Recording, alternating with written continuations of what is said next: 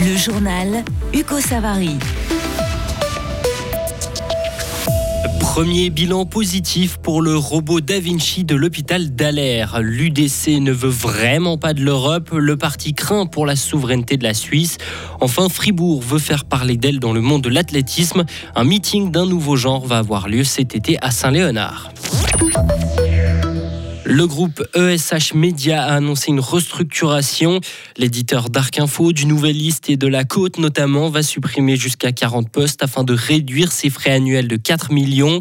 L'ensemble des activités et des sites du groupe sont concernés. Les différentes rédactions vont perdre une dizaine de postes. Une période de consultation a démarré et prendra fin le 16, le 16 février. À Fribourg, près de 90 patients sont passés entre ses pinces.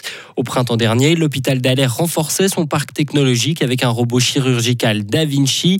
Et neuf mois plus tard, l'institution tire un bilan satisfaisant de cette installation et compte bien développer encore l'exploitation de cet appareil de pointe. Sarah Camporini. Et ce robot, eh bien, figurez-vous que j'ai l'occasion de l'essayer en mai dernier. Alors, je vous rassure, hein, pas avec un vrai patient, mais en mode simulation.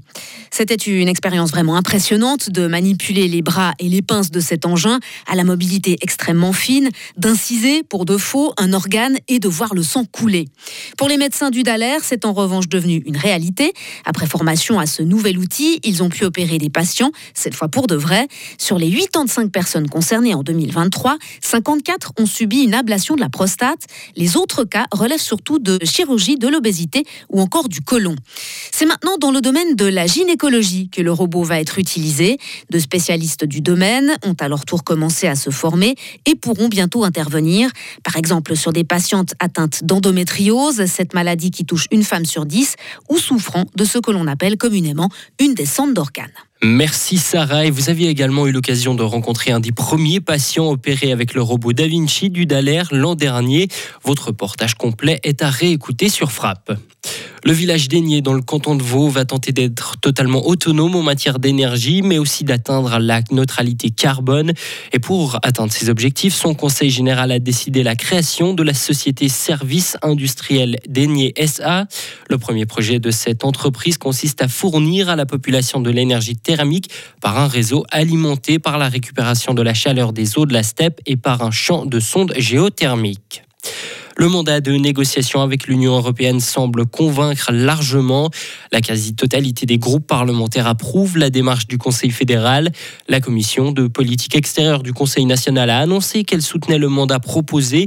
Seul le groupe de l'Union démocratique du centre s'y oppose.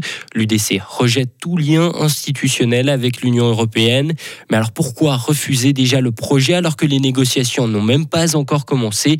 La réponse de Pierre-André Page, conseiller national UDC. On a travaillé un jour entier sur ce projet.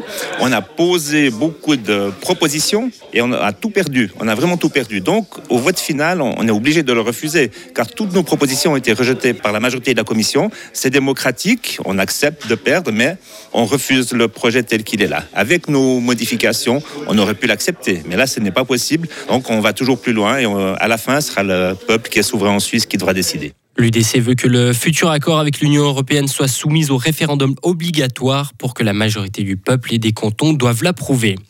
À l'étranger, Benjamin Netanyahou a affirmé qu'Israël ne libérerait pas des milliers de terroristes palestiniens en échange de libération d'otages à Gaza. Ceci dans le cadre d'un cessez-le-feu actuellement discuté.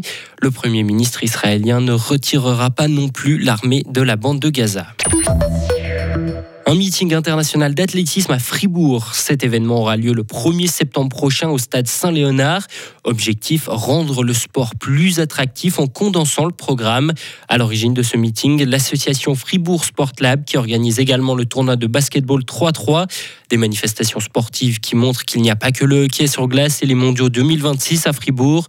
Romain Collot, conseiller d'État en charge des sports. Il y a des compétitions qui prennent beaucoup de place dans la presse euh, ces derniers temps et qui vont encore refaire parler. Mais c'est clair qu'on travaille beaucoup aussi à côté euh, et on essaie justement de développer aussi pour d'autres sports. Évidemment que le sport dans le canton ne s'arrête pas au hockey sur glace et euh, c'est important justement de, travailler aussi dans le sport populaire, aussi dans le sport professionnel, de créer cette dynamique positive pour tous les sports du canton, pour le sport populaire, pour les jeunes, pour en fait toutes les classes d'âge. Et je pense que ça passe par ce genre d'événements qui se veulent innovants. Donc on espère vraiment maintenant créer, d'avoir cette dynamique positive au niveau sportif et pas uniquement au niveau d'un sport particulier. L'organisation du nouveau meeting d'athlétisme coûtera 500 000 francs, un coût que se partageront le canton, la loterie romande et des sponsors privés. Retrouvez toute l'info sur frappe et frappe.ch. Radio FR. Quelle est la couleur du ciel? Le temps de mercredi restera plutôt ensoleillé. Concernant jeudi, on aura plus de nuages avec des averses l'après-midi. Ce sera le retour du soleil pour vendredi et pour le week-end avec toujours de la douceur. Mercredi de 0 à 10 degrés, jeudi de 3 à 8 et de 2 à 8 pour vendredi.